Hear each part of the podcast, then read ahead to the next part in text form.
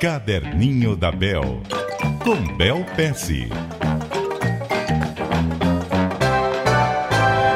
Muito bom dia para você, Bel. Bom dia, Milton, e bom dia, ouvintes. Chegamos a mais uma sexta-feira e sexta-feira aqui no Caderninho é dia de desafio. Qual é o desafio de hoje? Olha, eu sei que algumas pessoas vão sofrer com esse desafio, mas eu tenho que pedir para elas tentarem.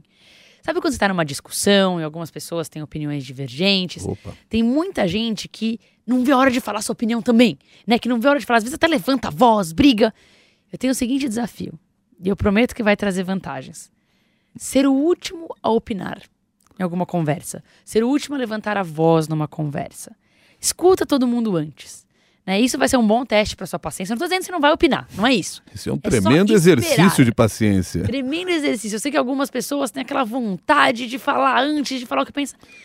Deixar o exercício para vocês de ouvir antes tudo que as pessoas têm a falar. Que tipo de vantagem eu tenho sendo o último a dar opinião e conseguindo eh, me conter até o final daquela discussão? Primeiro, você escuta todas as opiniões que já foram dadas. Então, às vezes, quando você pula e fala rápido e berra, você não está percebendo que talvez outras pessoas depois vão falar outras coisas que talvez você esteja desmerecendo na energia de falar primeiro.